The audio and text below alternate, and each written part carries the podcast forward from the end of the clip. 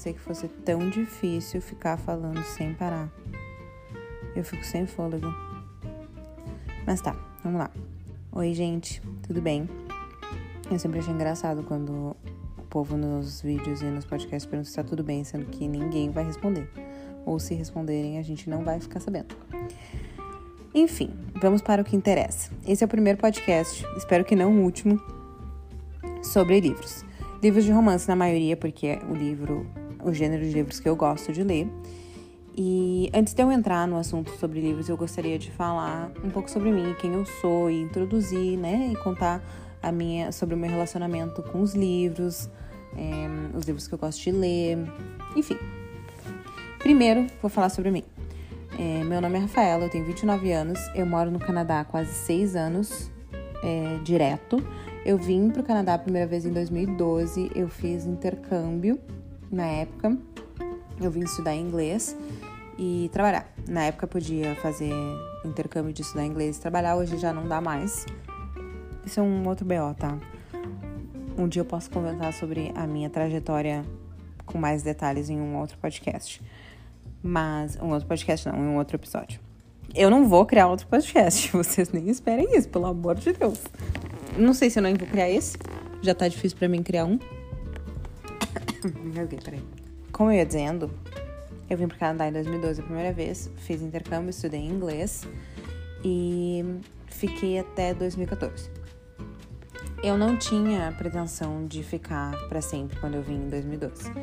Eu tinha plena consciência de que eu ia vir fazer intercâmbio e em seguida, em seis, não, em um ano eu ia voltar para o Brasil. Acabei ficando dois, estendi a minha estadia aqui, fiquei dois anos, é, voltei para o Brasil, fiquei um ano e meio no Brasil e em 2016, no início de 2016, eu voltei para o Canadá, aí com a pretensão de ficar no Canadá. Isso é uma história engraçada, né? Porque eu tava bem de boinhas lá no Brasil vivendo minha vidinha. Eu tinha uma vida boa, sabe, gente? Eu fazia direito, é, eu tinha meu carro, eu vivia a vidinha de madame mesmo. Aí eu pensei, o que, que eu posso fazer para me incomodar? O que que eu posso? A minha vida tá muito boa. Eu quero perrengue. O que que eu vou fazer? Vou pro Canadá. Por que não? Então, foi isso que eu fiz. Em 2016, arrumei minhas malinhas. Óbvio que meus pais me ajudaram, mas também eu posso fazer um episódio só contando sobre a minha trajetória canadense um dia, se vocês quiserem. Um, esse episódio, esse episódio é uma introdução sobre mim, mas o podcast é sobre livros, então eu não pretendo ficar falando só sobre mim, mas eu vou falar também, né? Porque sou eu e eu não consigo ficar quieta, não consigo calar a boca. Em 2016 cheguei aqui, eu vim para estudar, eu fiz faculdade de design, mas claro, né? Como todo imigrante, limpei mais privadinha, servi umas mesinhas e me formei em design. Hoje eu sou coordenadora de marketing para uma empresa, tipo uma imobiliária, mas aqui no Canadá as imobiliárias funcionam um pouco diferente. Isso é muito engraçado, né? Porque o meu primeiro emprego, bem imigrante, quando eu cheguei, era limpar um escritório. Um desses escritórios cheios de cubículo, que é mais ou menos onde eu trabalho hoje. E eu lembro que eu limpava as mesas e eu pensava, gente, um dia eu vou estar tá sentadinha numa mesinha dessas. E hoje não só estou sentadinha numa mesinha dessa, como a minha mesinha não é um cubículo. Porque eu sou coordenadora, então eu não sento no cubículo, entendeu?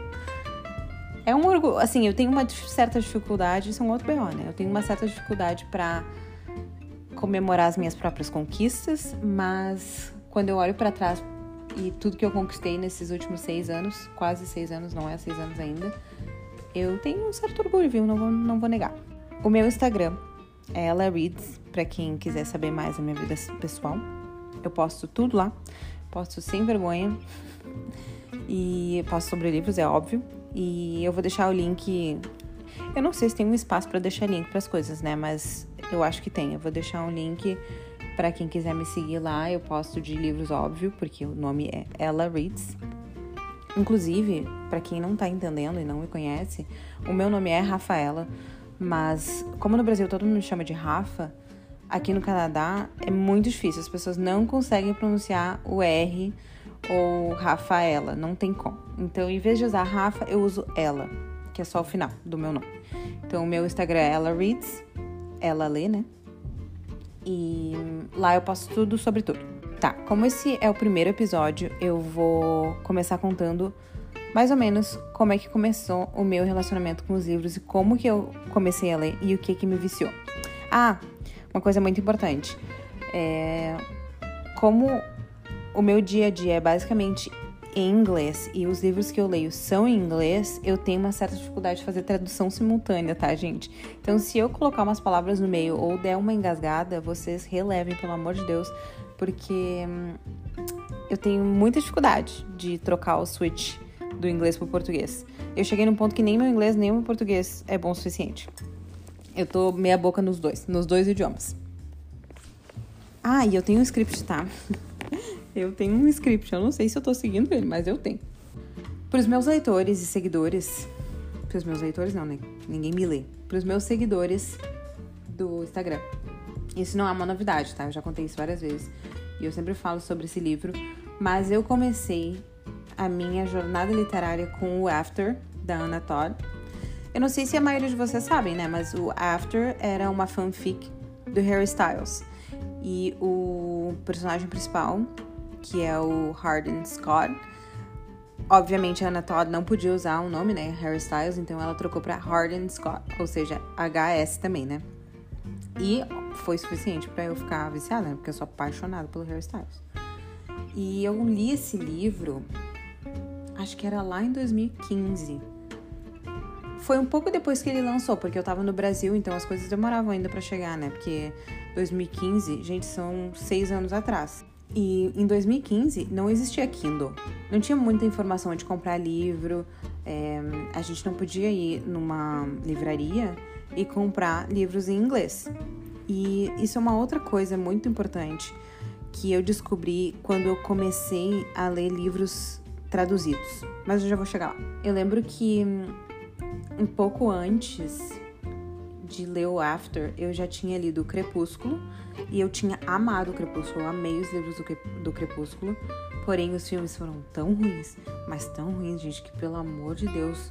Bom, não é coincidência que virou meme, né? Não deu pra mim. Aí eu fiquei com ranço. Uh, depois eu li os 50 Tons de Cinza. Não me julguem. Eu não odiei os livros, tá? Eu achei bem ok. Foi uma certa surpresa. Foi o primeiro tipo de livro com aquele conteúdo quente. E na verdade, eu nem sabia que podia. Eu fiquei assim, ó, chocada que era vendido assim na livraria para quem quisesse ler. Mas eu li. E os livros eram bem legaisinhos, só que chegou uma hora, quem leu vai saber o que eu tô falando, que o Christian Grey me veio com um contrato sexual. Aí eu, pronto, não. Atirei tudo pra cima, parei de ler, desencanei dos livros, não quis mais saber. O livro não é ruim, tá? Os livros não são ruins, mas é que tinha algumas coisas que eu não conseguia relevar.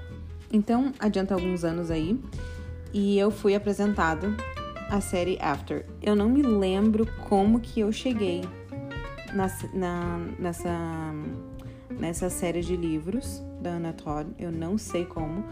Eu acho que eu comprei, eu acho que eu vi o livro na Saraiva. Para quem não sabe, a Saraiva é uma livraria que tem em Porto Alegre. Eu não sei se ela tem no resto do Brasil, mas é uma livraria bem conhecida em Porto Alegre.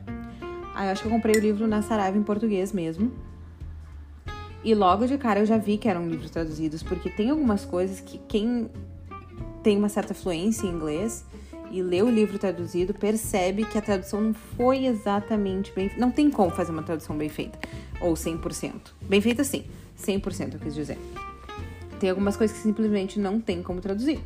E logo eu vi, né? Eu lendo o, o After, o primeiro livro, logo eu percebi que não ia dar para mim. Mas independente de ter lido ele em português, eu fiquei muito curiosa para ler os outros. São quatro livros. É o After, After We Fell.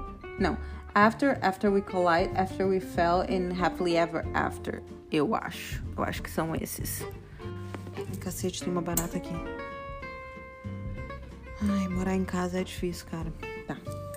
Aí, em seguida que eu terminei o primeiro livro e eu já percebi que eu precisava ler os outros três, eu já fui deles atrás deles em inglês. Eu já falava inglês, eu já tinha ido pro Canadá, já tinha vindo pro Canadá porque isso foi em 2000 e... Ah, eu acho que foi dois, entre 2015 e 2016, porque eu tava no Brasil. E eu fiquei aqui até 2014, então deve ter sido entre 2000 é, nesse, nesse meio tempo, de 2014 para 2016. E hum, eu já tinha vindo pro Canadá, então eu já falava inglês, eu já era fluente. Um dia eu posso até contar também sobre a minha jornada linguística. Mas basicamente, não é muito mistério, tá? Mas basicamente eu queria casar com o Nick do Backstreet Boys e eu pensei que para casar com ele eu ia precisar falar inglês, então eu fui atrás. Basicamente foi essa a história. É, eu casei com o Nick? Não, não casei ainda. Mas a gente nunca sabe o dia de amanhã, né? Pelo menos agora eu falo inglês. O que, que eu fiz para conseguir ler os outros livros em inglês? Eu, né, fui atrás no Google. Na Saraiva não tinha, nas livrarias em Porto Alegre não tinham, porque primeiro que em 2015 não era a leitura, pelo menos de romance, não era o que ela é hoje. Pelo menos eu tenho essa impressão. Talvez eu não tivesse essa informação, mas eu tenho essa impressão. Então, não ia ser em qualquer livraria que ia ter uma seção de livros em inglês com todos os livros de romance da, da época ou populares, né, no caso, os best-sellers.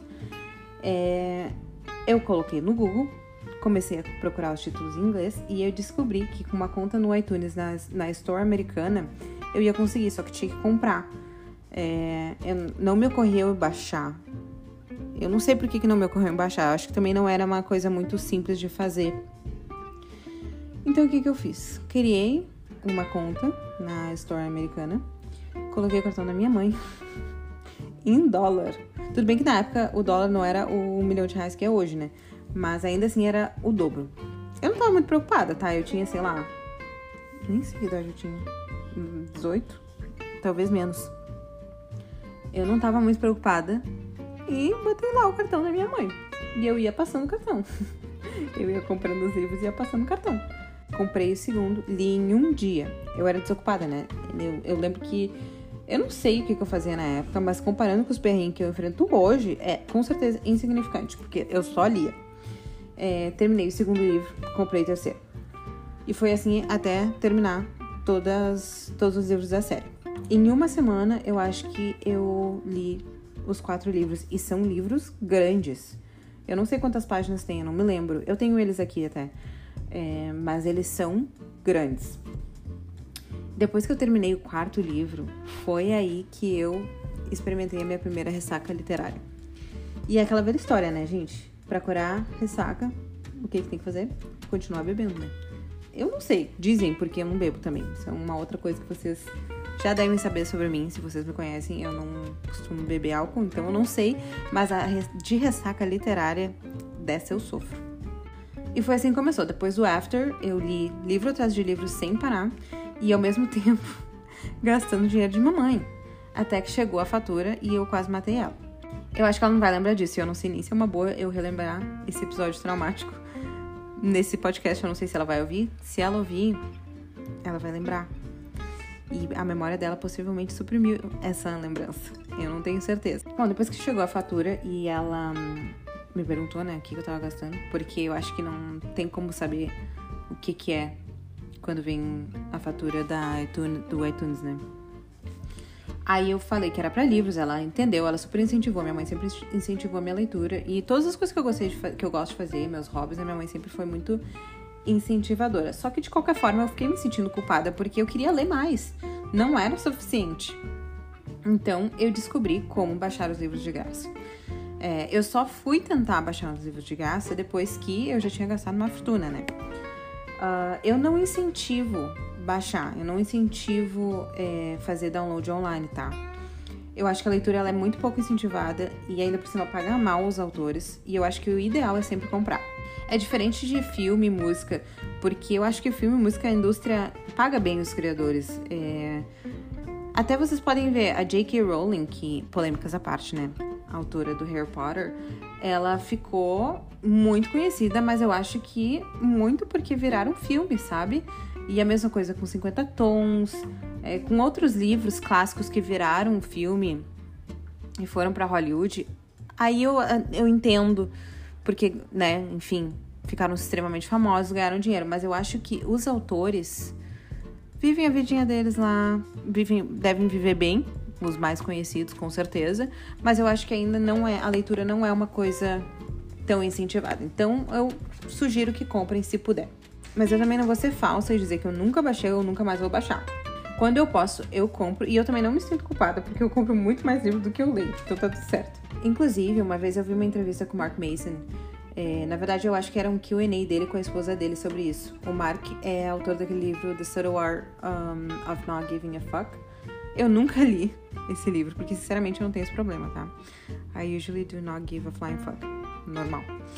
Mas, é, coincidentemente, ele é esposo de uma brasileira, a Feneut. Aliás, o conteúdo dela é bem legal. Se vocês estiverem interessados, o Instagram dela é Fernanda Neut ou Fê Neut. N-E-U-T-E.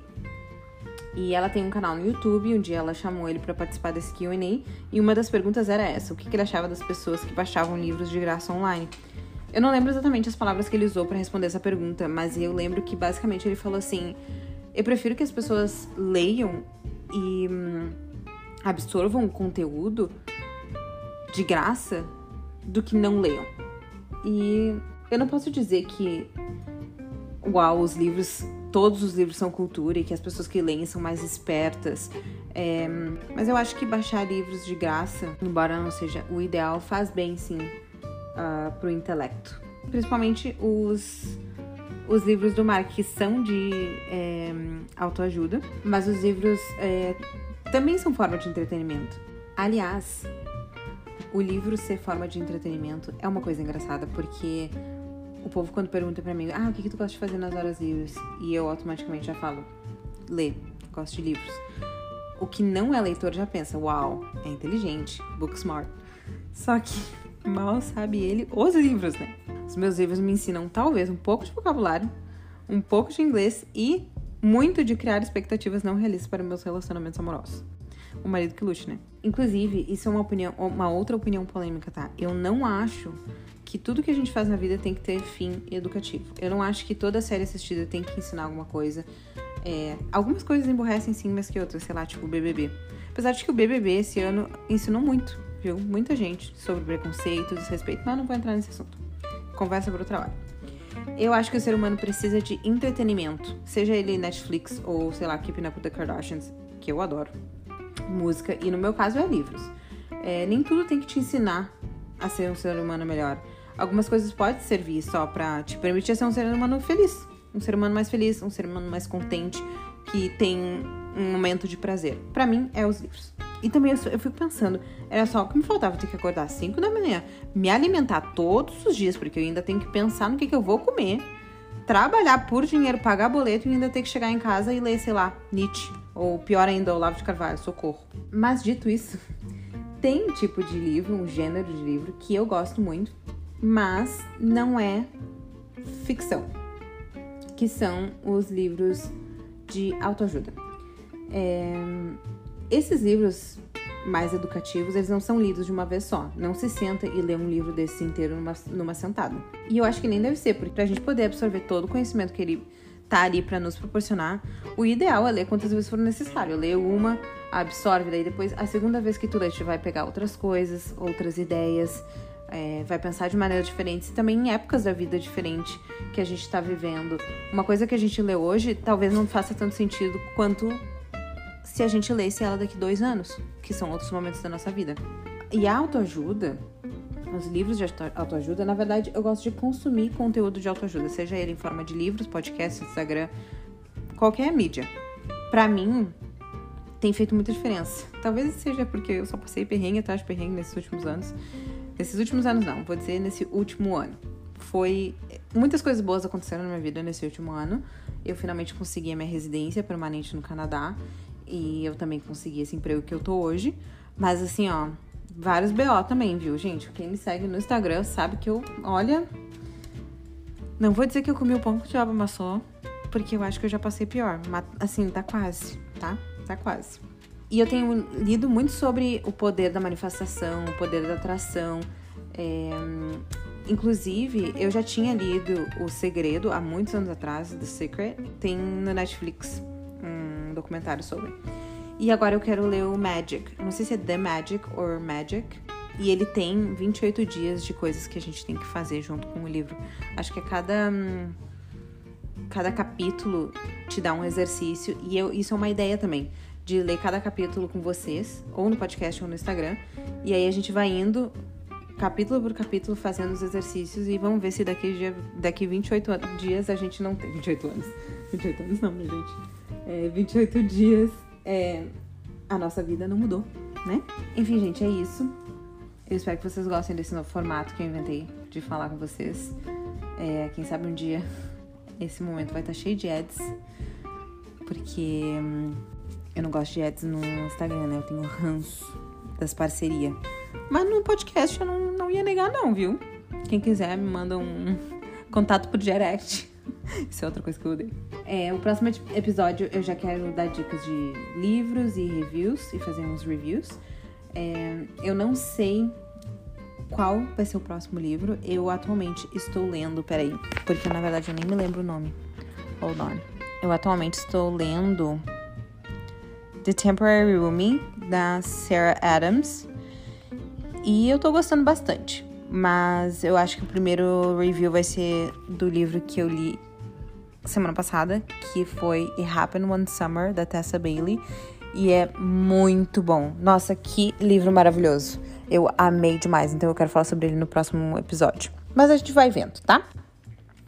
É, me deixem dicas e comentários, acho que no meu Instagram, porque eu não sei se dá para deixar aqui.